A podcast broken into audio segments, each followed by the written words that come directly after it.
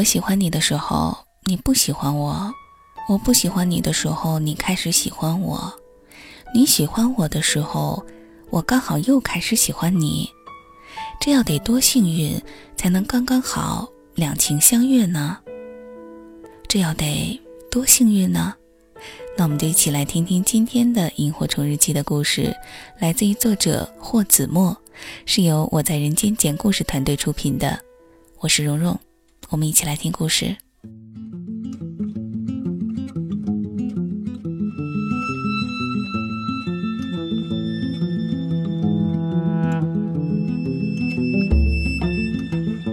陆飞宇是我见过最贱的人，他大概是跟我八字不合，五行相克。他一天不 diss 我就浑身不得劲儿，亏我刚进公司时还把他奉作我的男神。前些天我伸了个懒腰。把小腿拉伤了，一瘸一拐了好几天。我说我可能是缺钙，他呢晃着食指说：“No No No，你缺的不是钙，是心眼儿。”我当时给了他一个大白眼儿。有一阵子我家附近修路，交通特别拥堵，导致我经常迟到。幸好我们领导并不在这边办公，所以说对于迟到这件事儿，大家彼此都心照不宣。不过总归是心虚嘛。每天早晨，我总是斗智斗勇，千方百计地躲着他，可是每次都会被这个家伙在走廊逮个正着。他总是很夸张地跟我大声打招呼，恨不得全世界都知道我刚来。不然呢，就是跟我擦身而过的时候，故意抬起手做一个看表的动作，提示我迟到了。好吧，为了堵住他那张嘴，我请他吃了不少好吃的。每次我都咬牙切齿的希望他吃成一头猪。有一天，我刚到公司楼下，听见上面有人喊我的名字，抬头一看，陆飞宇在八楼阳台冲我招手：“快上来，领导来查岗了！”我吓得魂飞魄散，连电梯都没等，就不知怎么的飞上了八楼。远远的看见他和领导在走廊说话，幸好领导正背对着我。我蹑手蹑脚地拧开了办公室的门，进去的一瞬间，仿佛看见他暗戳戳地冲我比划了个 OK。其实细想起来，他也没有那么讨厌。比如那天他嘲笑我缺心眼儿，可是中午还是请我们去吃了大骨头汤。尽管我多吃了两口肉，他就说同类不能吃同类。可也是他每次吃饭都记得对服务员说不加香菜。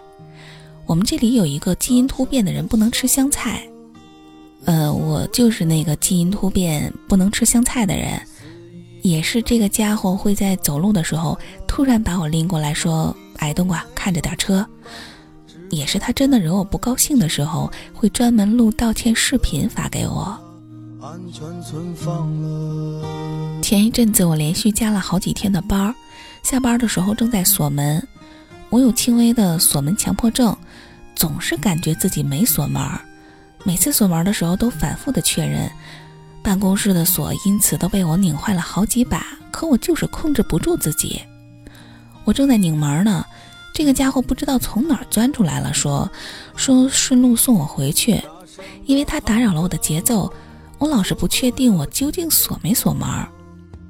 我们刚上电梯，我问他。我锁门了吗？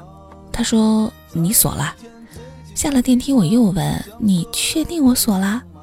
他点头，确定、一定以及肯定。刚坐上车，我深呼吸一下，又问他，一拍方向盘，转头问我：“你是不是有病啊？”我说：“是啊，强迫症没听说过吗？”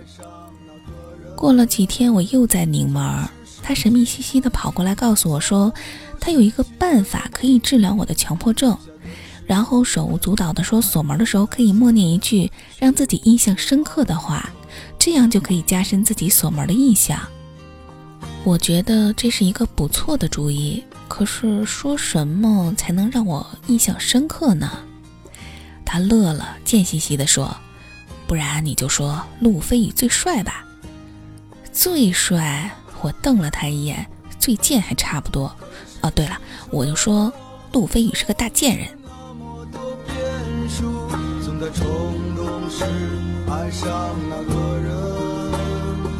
嘿，还真别说，他这个人不靠谱归不靠谱，但主意还是不错的。每当我锁门的时候，就默念路飞宇是个大贱人，症状真的减轻了很多。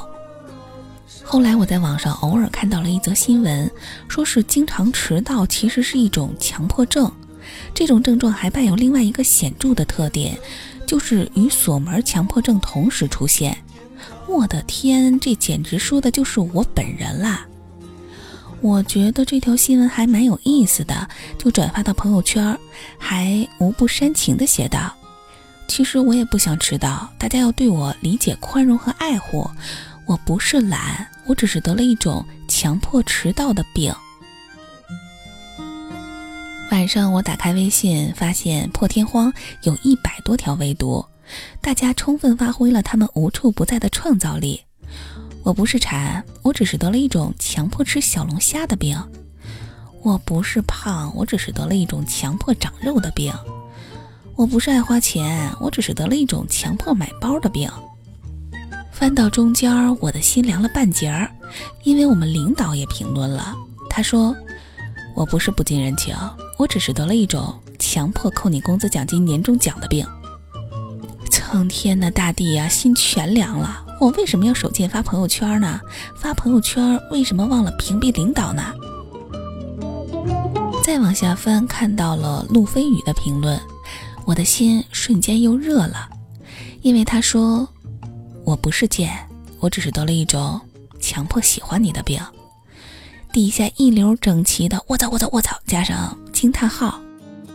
我抱着手机在床上打了好几个滚，笑出了眼泪。陆飞宇，你这个大贱人！可他不知道的是，我每次在默念这句话的时候，总要在后面加上一句：“我喜欢你。”我喜欢你的眼睛，你的睫毛，你的冷傲。我喜欢你的酒窝，你的嘴角，你的微笑。我喜欢你，全世界都知道，嘲笑，别闹。我会继续，请你准备好。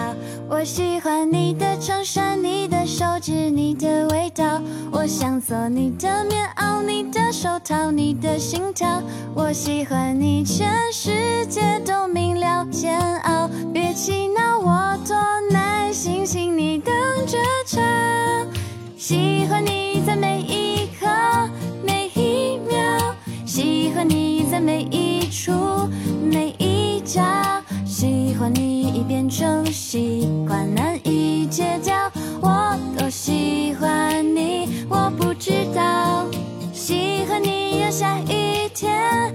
晴凉，喜欢你让下雪天温暖了。喜欢你已变成信仰，难以放掉。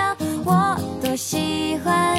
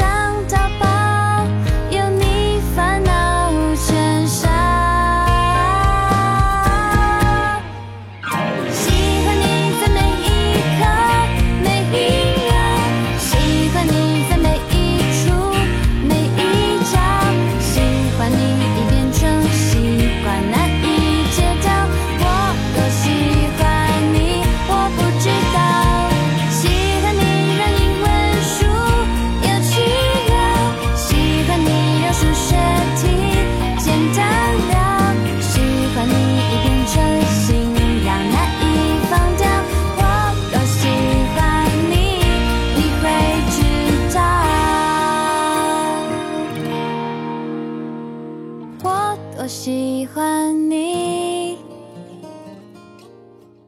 你会知道。